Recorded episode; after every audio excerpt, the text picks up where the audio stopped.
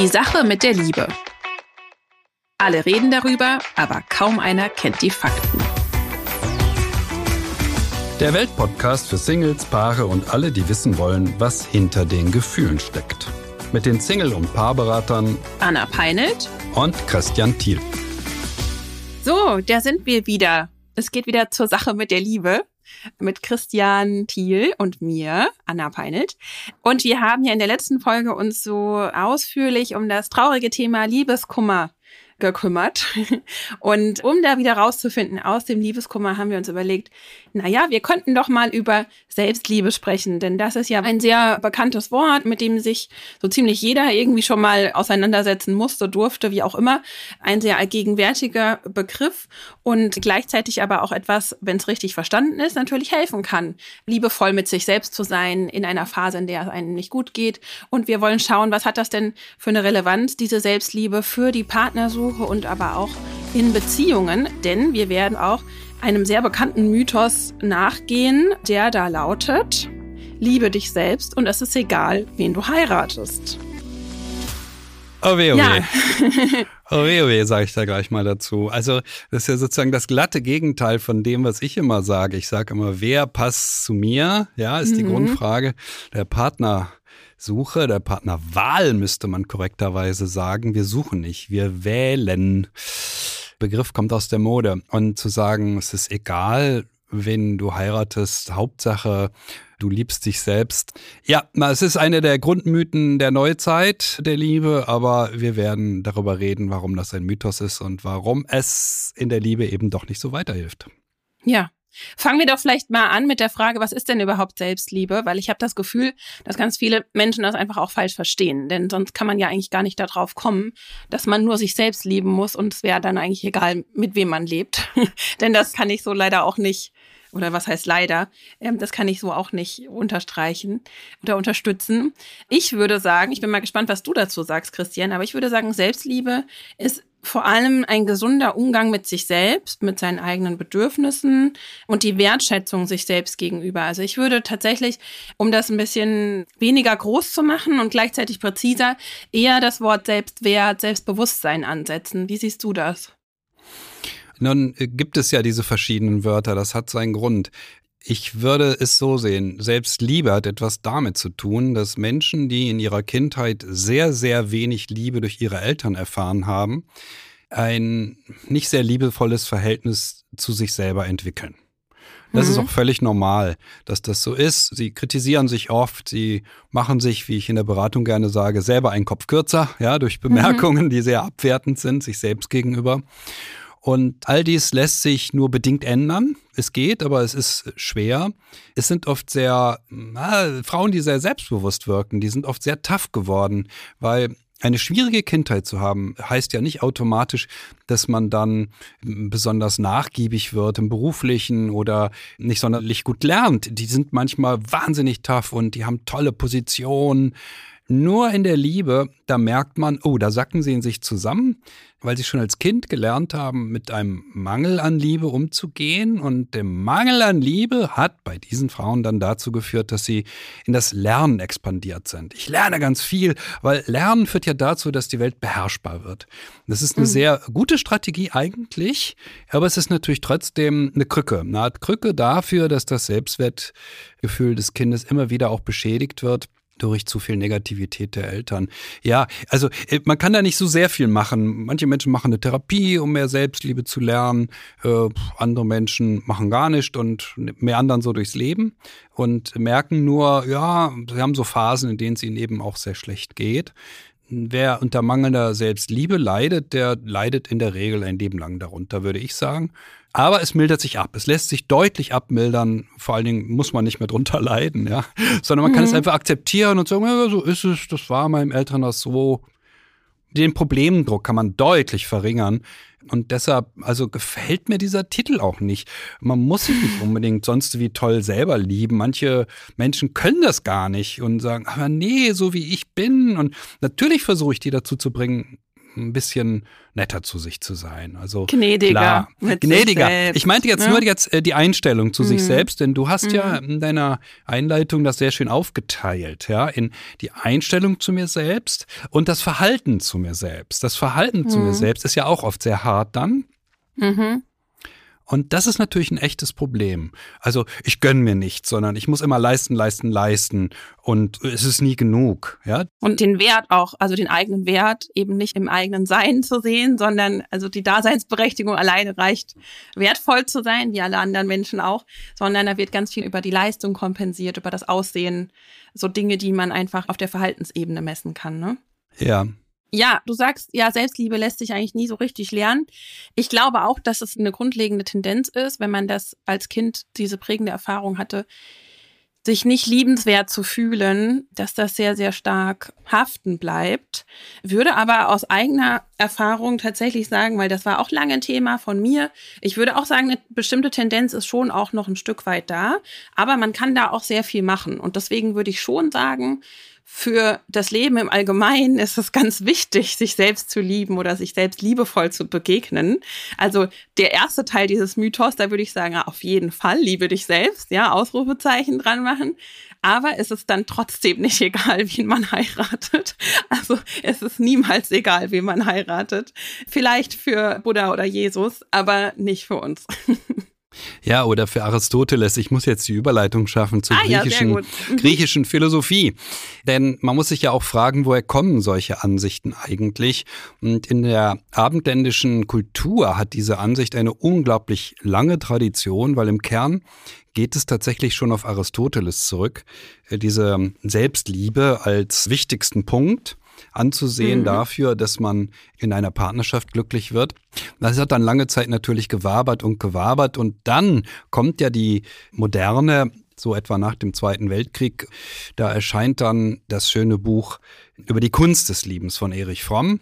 Und auch Erich Fromm hat nun keinerlei Forschung betrieben, genau wie Aristoteles, sondern hat einfach mal eine Meinung verbreitet und eine der Kernthesen seines Buches, das Anfang der 50er Jahre erschien, war eben tatsächlich, äh, dass äh, Liebe in der Hauptsache daran krank, dass wir zu wenig Selbstliebe haben.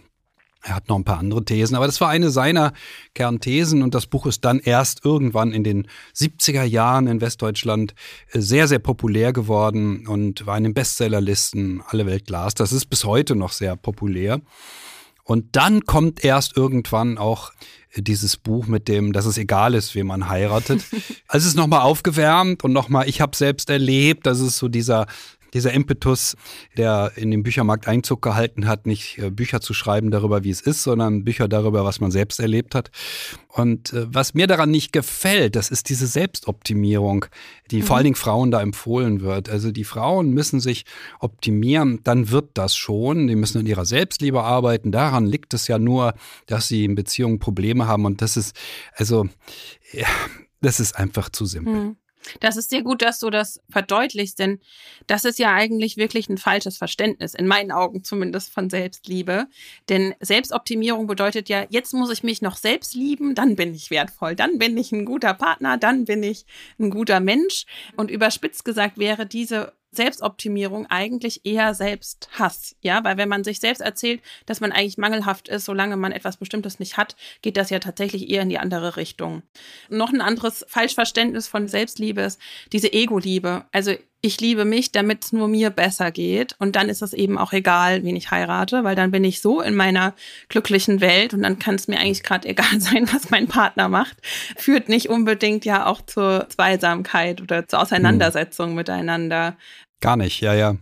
Genau, und eigentlich sollte Selbstliebe ja sein, ich liebe mich und dann kann ich auch besser für andere da sein. Ich habe einen hohen Selbstwert, ich kenne meinen Wert, meine Stärken und kann auch von anderen einfordern oder zumindest diesen Wert so hochhalten, dass bestimmte Grenzen nicht überschritten werden, dass ich wertgeschätzt auch werde von meinem Partner, von meinem Gegenüber, ob beim Dating oder auch in der Beziehung. Also das heißt, eigentlich legt dieses Buch, wir wollen jetzt hier gar kein Bashing machen von Kollegen, aber legt ja so ein bisschen einfach was anderes nahe als das, was tatsächlich helfen würde im Bereich Selbstliebe, Selbstumgang. Ja, das ist eben auch der Punkt. Wir sind hier ja immer für Forschung auch zuständig.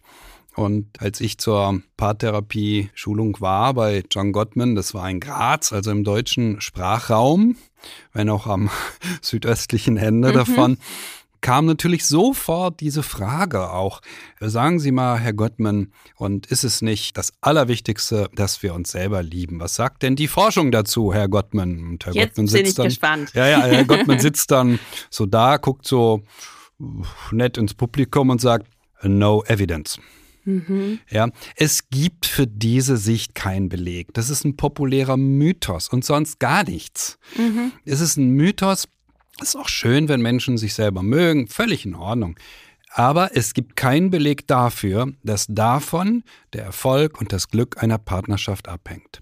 Und es ist spannend, das zu sehen. Und es ist auch klar, warum John Gottman das so sehen muss, weil er ja über Jahrzehnte Paare beobachtet hat bei ihren Diskussionen und gesehen hat, wer auseinanderging, wer zusammenblieb. Und im Kern kommt er ja zu dem Schluss, wir müssen gelernt haben, für den anderen da zu sein. Oder wir müssen mhm. ja auch geschlechtergerecht sein, für die andere da zu sein.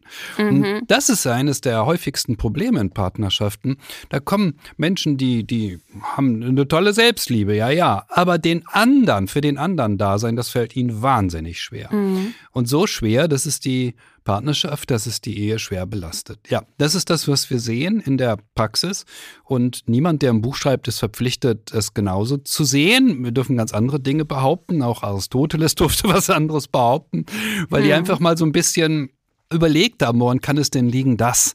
So ist ja der Startschuss vieler Wissenschaften gewesen, auch der Psychologie. Man denkt ein bisschen nach und spinnt Theorien, guckt ein bisschen, aber Forschung ist ja immer ein hohes Gut und Forschung kommt eben zu dem klaren Ergebnis, es gibt überhaupt keinen Zusammenhang zwischen Selbstliebe und Erfolg in Partnerschaften und das sehe ich in der Beratung wieder und wieder. Also mhm. der Mann, der ein super Verhältnis hat zu beiden Elternteilen, alles läuft prima, alles war klasse, ja. Oh, ich bin ganz glücklich, hat eine schreckliche Partnerschaft oder hatte noch nie eine Partnerschaft. Ja, warum denn? Hm, und dann merkt man schnell, warum. Er hat nie gelernt, für andere da zu sein. Was? Mhm. Ich soll für. Nee, das sicher gar nicht ein. Und bei Frauen das Gleiche, das erlebe ich auch, immer wieder. Mhm. Und dann das Gegenteil. Die Frau mit den negativen Bindungen an Mutter und Vater, die hat gelernt, da zu sein für andere mhm. und hat eine super Beziehung. Der starke Antennen entwickelt. Man könnte es im mhm. Grunde als weiteren Mythos bezeichnen. Wir neigen zu der Auffassung, dass Menschen in Partnerschaften exakt das reproduzieren, was sie an Elternhäusern los war. Schlechtes Elternhaus, viel Streit, also muss ein Kind eine schlechte Beziehung haben. Ja, das gibt es auch mal, aber es gibt diesen Automatismus nicht, weil manche Kinder lernen aus solchen Situationen schlicht und ergreifend für andere da zu sein und hm. kommen da raus und haben ohne Probleme eine glückliche Beziehung. Das ist mhm. der Grund dafür, dass es keinen wirklichen Zusammenhang gibt zwischen, ich hatte ein tolles Elternhaus, gibt tolle Kindheit und das muss zu Erfolg in Partnerschaften führen. Diesen Zusammenhang gibt es nicht und auch den umgekehrten eben schlechte Erfahrungen im Elternhaus ziehen nicht automatisch schlechte Partnerschaften nach sich. So, jetzt habe ich wieder lang geredet. Mhm. Hast du. ja, ich will Gottman da gar nicht widersprechen. Ich glaube trotzdem, dass es ein bisschen tatsächlich die Begriffsschärfe irgendwie fehlt. Was genau meint er denn mit Selbstliebe? Was meinen andere Menschen mit Selbstliebe? Und dieses, was du jetzt sagst, einige Männer, äh, auch Frauen müssen lernen, für den anderen da zu sein. Also die andere Liebe, die ist ja auch ganz, ganz wichtig. Die kann man nutzen, um sich selbst auch besser wertschätzen zu können. Denn wichtig ist einfach nur eine Partnerschaft auf Augenhöhe. Und ich kann ja nicht immer nur für den anderen da sein und den anderen jeden Wunsch von den Lippen ablesen und mich selbst so vernachlässigen. Und ich glaube aber tatsächlich, dass es diese Ego-Liebe eben ganz oft gibt, von wegen, ich bin perfekt und du musst ja nur an dir arbeiten oder stell dich mal nicht so an und so weiter und so fort. Und da braucht es eben nicht Selbstliebe, sondern vor allem Empathie. Und was Empathie wiederum aber braucht, ist ja die Fähigkeit, sich auch verletzlich zu zeigen. Denn ich kann ja nur mich in einen anderen Menschen hineinfühlen, wenn ich selbst irgendwie auch mal in mich reinspüre, hm, kann ich mit so einem Gefühl resonieren, was der andere gerade durchlebt, oder kann ich mir so eine Situation vorstellen, wie würde sich das für mich anfühlen? Und das wiederum setzt einen liebevollen Umgang mit sich selbst voraus. Also ich glaube, ein Stück weit steckt auch dahinter wieder einfach diese Fähigkeit, sich einzufühlen und sowohl in andere als auch sich selbst. Und vielleicht ist der Appell zur Selbstliebe für viele Menschen nicht so wichtig, die sowieso schon sehr im Reinen mit mit sich sind. Aber wir haben ja jetzt auch von den Menschen gesprochen, die eben das nicht gelernt haben, zu Hause sich selbst zu mögen Und das sind auch viele meiner Klientinnen und Klienten und ich nehme an, auch bei dir, Christian, die da auf der Partnersuche sind oder in Partnerschaften und da wirklich verzweifeln, weil sie den Fehler immer bei sich suchen. Und da denke ich schon und da setze ich auch an am Selbstwert, weil es ist einfach wichtig, eben nicht in ungesunde Beziehungen und Verhaltensweisen zu kommen und darin zu bleiben. Also diese besser als nichts Beziehungen, die wir schon oft angesprochen haben, da sind wir ja nicht die Menschen, die helfen, in sowas reinzukommen. Also wir verurteilen das nicht, aber wenn jetzt jemand zu uns kommt und sagt, ich möchte jetzt also eine schöne Partnerschaft erleben und bin auf der Suche, dann helfen wir ja nicht zu sagen, ach komm, lieb dich einfach selbst und nimm irgendwas, also besser als nichts oder nimm den besser als nichts Mann und dann arbeiten wir an deiner Selbstliebe, sondern diese Selbstliebe ist so der erste Schritt ein Stück weit auch dazu. Denn weil es eben an diesem Selbstwert mangelt, tun sich viele so schwer auf der Partnersuche. Also entweder weil sie Angst haben, sich in der Beziehung auch zu verlieren, verletzlich zu sein, was sie nicht hätten, wenn sie wüssten, dass niemand sie manipulieren kann oder entwerten, weil sie eben ihren eigenen Wert sehen. Und die anderen wollen verschmelzen und hoffen, dass der andere sie glücklich macht und ihnen das gibt, was sie sich selbst nicht geben können. Also auch wieder aus einem Mangel heraus. Und da würde ich sagen, ist der Umgang mit sich selbst halt wirklich wichtig, um nicht über die eigenen Grenzen zu gehen und sich irgendwo wiederzufinden, wo es einem einfach nicht gut geht. Und dafür muss man würde ich sagen, man muss sich nicht selbst vergöttern, aber die eigenen Qualitäten erkennen, eigene Stärken, eigene Fähigkeiten bewusst sein es sich auch wert sein, sein Leben aktiv zu gestalten. Und dazu gehört auch, wie du schon so schön gesagt hast, diese bewusste Partnerwahl. Also Partnerwahl ist einfach der beste Begriff dafür. Ich suche nicht und gucke, wen ich finde, sondern ich wähle und weil ich mir wert bin, was zu erleben, was mir Freude bringt. Also, dass jeder wirklich eine erfüllte Partnerschaft finden kann nach den eigenen Regeln. Und das geht eben nur, wenn man ein bestimmtes Selbstbewusstsein hat, würde ich sagen. Selbstwert, Selbstliebe, was auch immer. Also auf jeden Fall einen Selbstbezug. Ich werde jetzt mal das mit der Selbstliebe noch anders definieren. Und zwar werde ich sagen, was ich tue in der Beratung. Mhm. Und zwar achte ich ganz besonders darauf, egal ob bei Single- oder Paarberatungen, ob jemand, der vor mir sitzt, sich selber kritisiert. Also einen sehr kritischen Umgang mit sich selber pflegt. Und wenn das passiert, dann sage ich immer, oh, stopp, stopp, stopp, stopp, stopp. Und dann gucken die mich so ganz entsetzt, wie was, stopp, stopp, stopp. Ich sage, Sie haben sich gerade kritisiert. Mhm. Ja, ja, das mache ich öfter, ja, sagen Sie dann. oh, das ist aber gar nicht gut. Und das ist tatsächlich so ein Beitrag, den ich versuchen kann zu leisten. Dass ich sage, nein, das möchte ich nicht, dass Sie das tun. Es ist ja sehr direktiv, was ich mache. Ich sage, nein, ich möchte es nicht. Das ist nicht gut, dass Sie das machen. Sie haben das nicht verdient. Sich selber so zu kritisieren. Menschen machen nun mal Fehler. Ja, ist ja einer der Punkte, der oft passiert, wenn jemand unter so einem Mangel an Selbstliebe leidet, dann ist er ja oft der Überzeugung, er hat nicht das Recht, Fehler zu machen. Also ein Perfektionismus, mhm. ja. Nein, sage ich, die haben auch das Recht, mal einen Fehler zu machen. Das ist völlig in Ordnung. So, und dann reden wir wieder eine Weile und nach zehn Minuten kommt die nächste Selbstkritik. Sage, Moment, stopp, stopp, stopp. Das war wieder eine Selbstkritik. Und wenn ich das so eine Stunde durchmache, kommt vielleicht dann drei, vier Mal vor, dann fällt denen das schon auf. Und nach der Sitzung fällt denen das dann im Alltag auf, wie oft sie sich gedanklich oder eben in Worten selber kritisieren. Das ist ein Ansatz, den ich sehr oft verfolge, dass ich sage, nein, das möchte ich nicht, das ist nicht hilfreich, das ist auch nicht angemessen. Und natürlich erkläre ich es auch. Also erklären heißt, ich sage, die Stimme der Eltern wird zur eigenen Stimme in uns. Die Eltern hatten eine kritische Stimme, also was machen wir? Wir kritisieren uns. Das ist schon alles und das ist nicht hilfreich.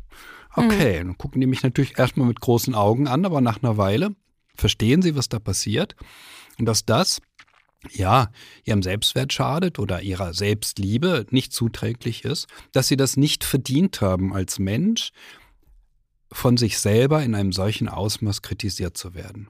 Das ist sehr berührend. Das ist manchmal sehr, sehr wichtig, gerade diese Geschichte, weil dann ist man auch freier, sowohl in der Partnerschaft als auch in der Partnerwahl, viel freier zu handeln.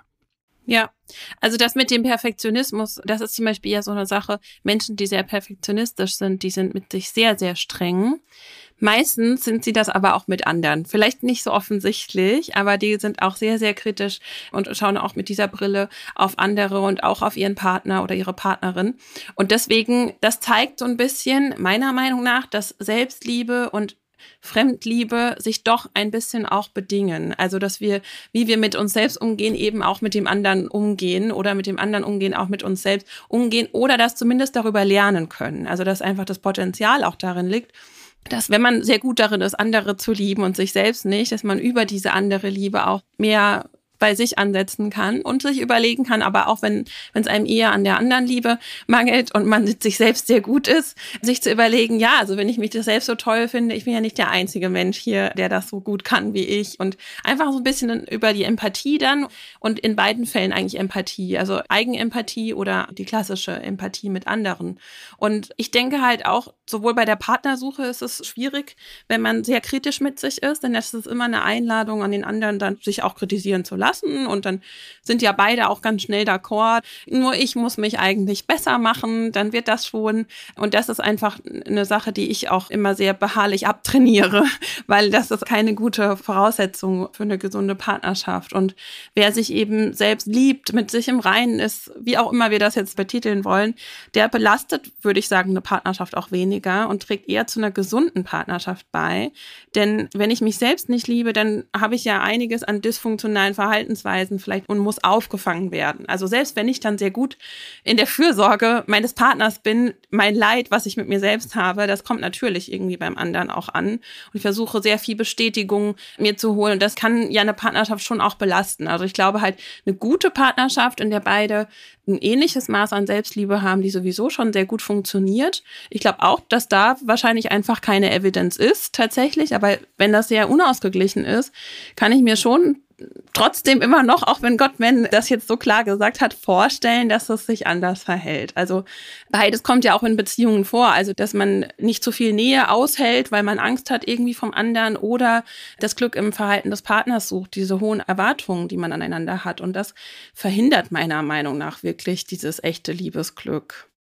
Ich muss jetzt doch noch mal wieder die Lanze brechen für die Menschen, die unter zu wenig Selbstliebe nicht leiden, sondern die, die so sind, sage ich jetzt mhm. mal. Es ist nun mal ein bestimmter Prozentsatz, die eben aus sehr harten Verhältnissen oft kommen, emotional hart, auch körperlich oft mit Schlägen und so weiter. Und wenn es denen schwerfällt, sich selber zu lieben, dann wird es eben in vielen Fällen so bleiben die werden sich nicht ändern, nicht grundlegend ändern. Es wird sich nur ein wenig mildern lassen, dass sie ein wenig milder mit sich selber umgehen, sich nicht mehr ganz so oft kritisieren, nicht ganz so hart zu sich selber sind. Und mir ist es ganz wichtig, denen deutlich zu sagen, dass das völlig okay ist. Sie müssen sich nicht selbst verändern in einem Ausmaß, das vielleicht gar nicht möglich ist. Aber Sie müssen bei der Partnerwahl darauf achten, dass Sie ein Gegenüber haben, das Ihnen halbwegs ähnlich ist. Also nicht das Gegenteil wählen. Also ich bin mhm. jemand, der total mit sich hadert. Und jetzt suche ich mir einen Partner oder eine Partnerin, bei dem oder der das komplett anders ist. Einen Pfau. Ja, zum Beispiel. Ja. ja. Aber ist ja bekannt, wie die Geschichte mhm. geht, ne? Mit dem Pfau, der mit dem Huhn zum Standesbeamten kommt ne, und sich verheiraten lassen will. Und dann sagt der Standesbeamte, sagen Sie mal, wie sind Sie denn ein Paar geworden? Da sagt der Pfau, na ja, meine Frau und ich bewundern mich über alle Maßen. Eben, genau.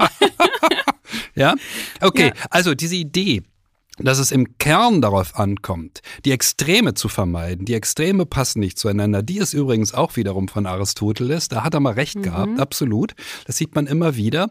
Moderate Gegensätze, das haut ganz gut hin. Aber sobald die Gegensätze zu extrem werden, wird es schwierig. Wenn also jemand wirklich sehr unter einem Mangel an Selbstliebe leidet und ähm, eine Partnerwahl braucht, also braucht eine neue Partnerschaft, dann bin ich dafür, jemanden zu wählen, bei dem es ein bisschen ähnlich ist, der zumindest das auch ein bisschen kennt, der sich solidarisieren kann, der sagen kann, oh ja, das kenne ich, das ist bei mir auch so, damit beide im gleichen Boot sitzen. Das ist mir unglaublich wichtig und es ist mir mhm. auch gerade wichtig, den Menschen, die sehr große Probleme haben mit sich, zu signalisieren, das heißt nicht, dass sie auf eine Partnerschaft verzichten müssen. Denn das ist das, was die mitnehmen, wenn ihnen gesagt wird, sie müssen sich erstmal selber lieben. Ja. Dann können sie einerlei wen auch immer heiraten.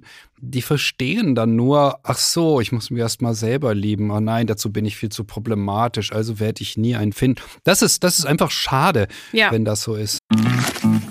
Servus, hier spricht Christian Falk, euer Bayern Insider.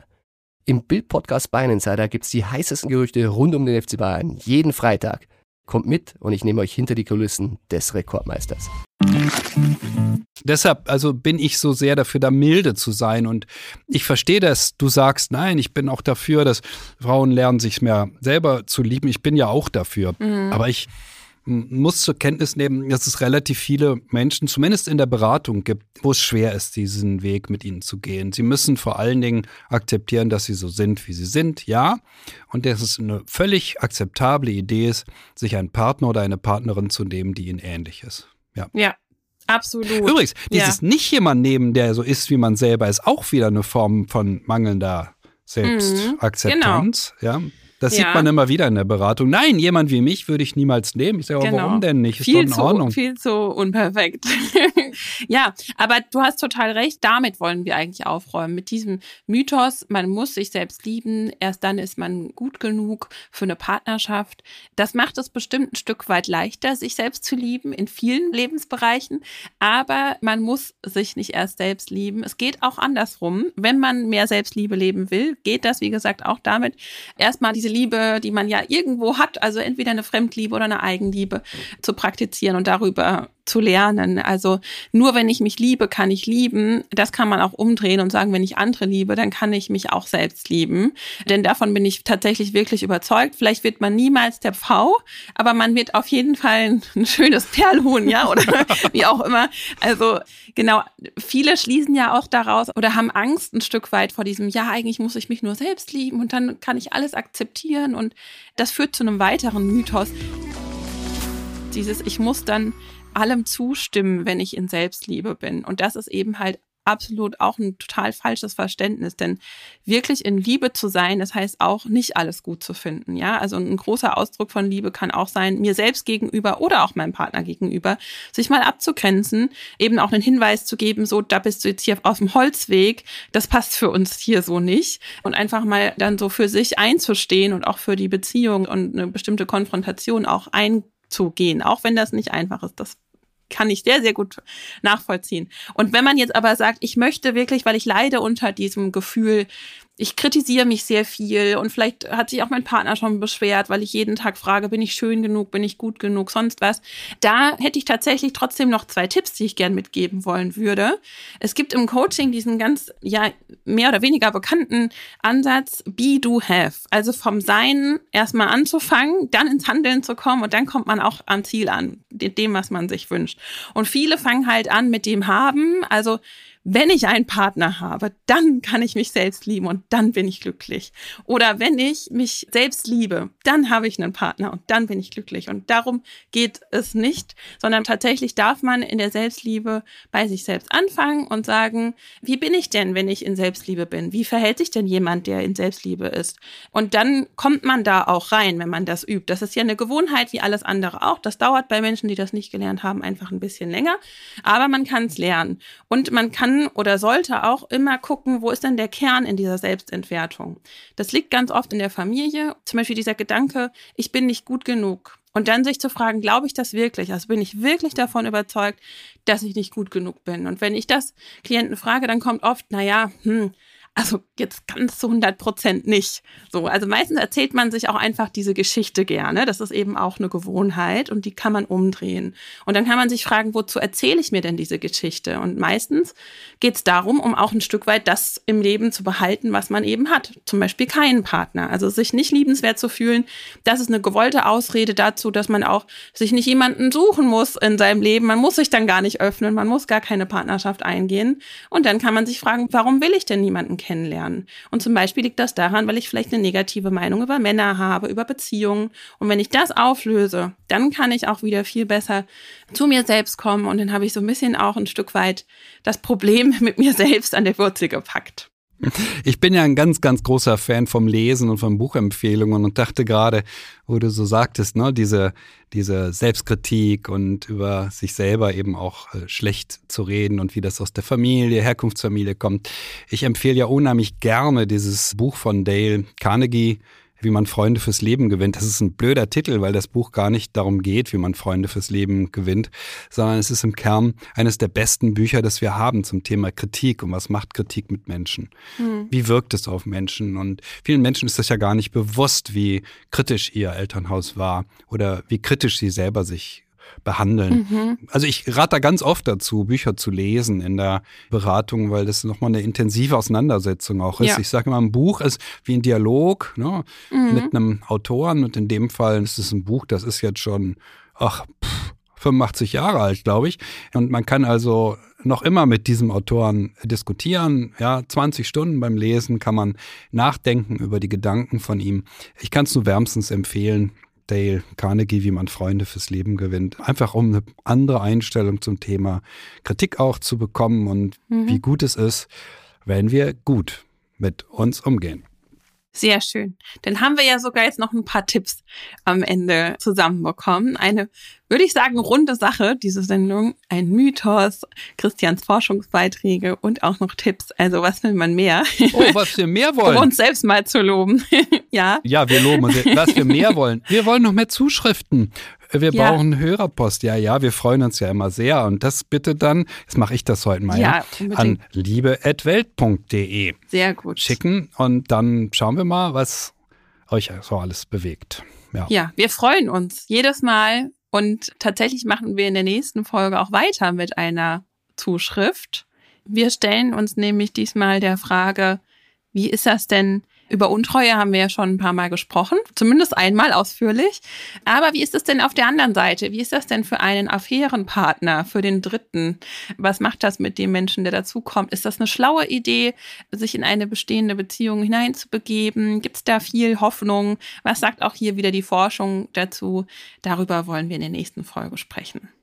Und ja, damit kann ich eigentlich auch schließen, oder Christian, hast du noch was Wichtiges zu sagen?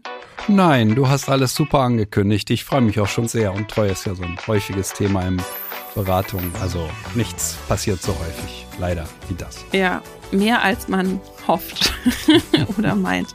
Okay, dann bis zum nächsten Mal und alles Liebe. Bis dahin.